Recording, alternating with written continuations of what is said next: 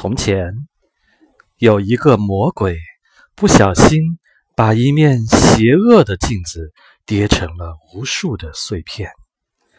这些碎片到处乱飞，如果飞到某个人的眼睛里，这个人看到的就全会是事物坏的一面；如果飞到了某个人的心里，这颗心就会变得像冰一样冷了。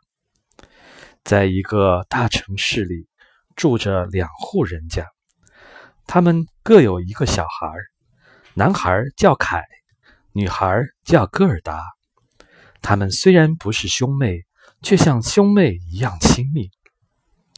冬天的一个晚上，凯正透过窗户看外面漫天飞舞的雪花，一大片雪花。静静地落在窗户边上，越长越大，最后变成了一个女人的形象，向凯招手。她就是白雪皇后。凯吓得赶快离开窗户。凯不知道那面邪恶的镜子的一块碎片落进了他的眼睛里，并且还有一块碎片落进了他的心里。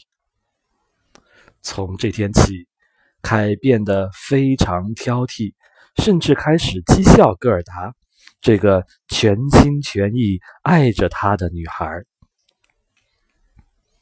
外面又下起了大雪，凯背着雪橇去广场上滑雪。一架大雪橇滑过来，上面坐着凯曾经在窗户里见到的白雪皇后。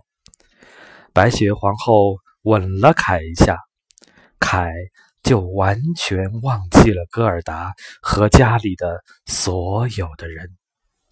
凯被白雪皇后带走了，没有人知道凯去了哪里，大家都认为他死了。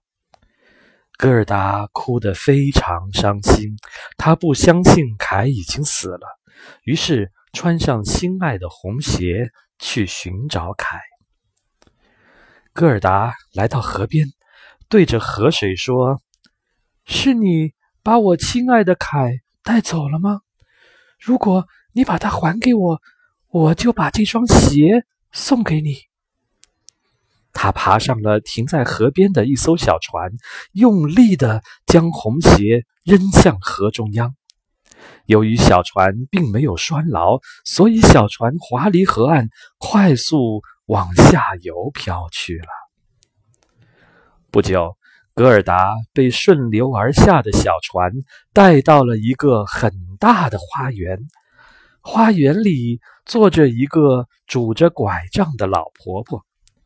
老婆婆用拐杖把船勾住，拖到岸边，把格尔达抱下来。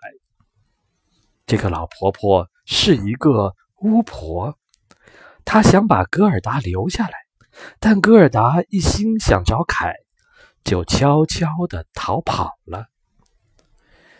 格尔达一个人走了很久很久，不知不觉，秋天已经过去，冬天又来临了。一天，戈尔达正在休息时。突然飞来一只大乌鸦，戈尔达把自己来找凯的事说了一遍。大乌鸦想了想说：“城里有一个男孩，长得有点像你说的凯，但是他和公主形影不离，看来已经忘记你喽。”戈尔达心里很着急，禁不住掉下了眼泪。他请求大乌鸦带他去见公主。大乌鸦非常同情戈尔达的遭遇，于是带着戈尔达进了城，来到了公主的寝室。寝室里有两张床，公主就睡在其中一张床上。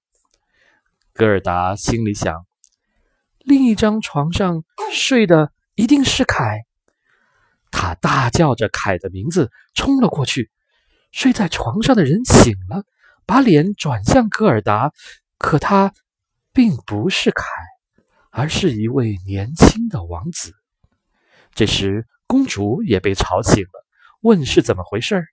格尔达哭着把自己的遭遇告诉了王子和公主。于是，公主送给格尔达一辆用纯金做的马车，让他去找凯。格尔达乘着金马车离开了王宫，但是在路上，强盗把车夫杀死了，捉住了格尔达。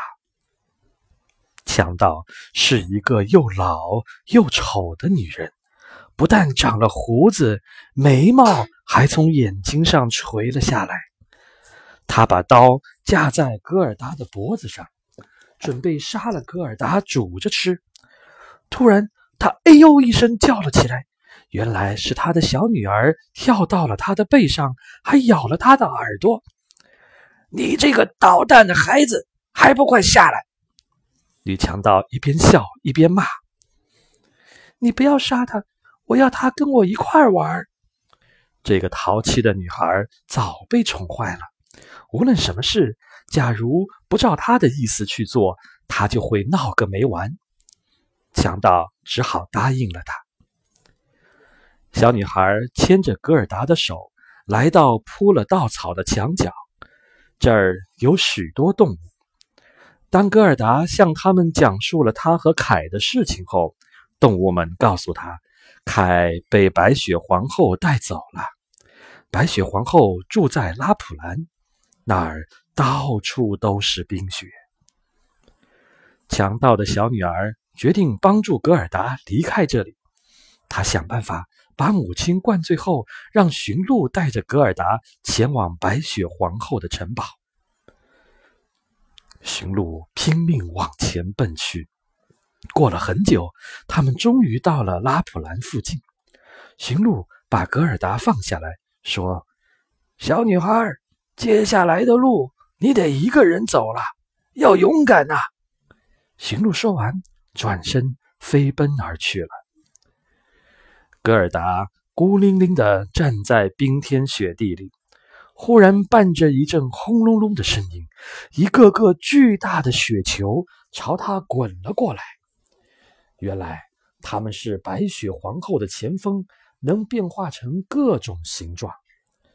格尔达赶紧祈祷，请求上帝的帮助。奇迹发生了，格尔达惊讶地发现，他呼出的水蒸气变成了许多小天使。天使们用长矛去刺那些雪球，雪球一碰到长矛，立刻碎成了粉末。就这样，格尔达在天使们的帮助下，一步步地朝白雪皇后的城堡走去。白雪皇后的宫殿由积雪铸成，宫殿大厅的正中央有个结冰的湖，凯正独自一人坐在冰湖边上。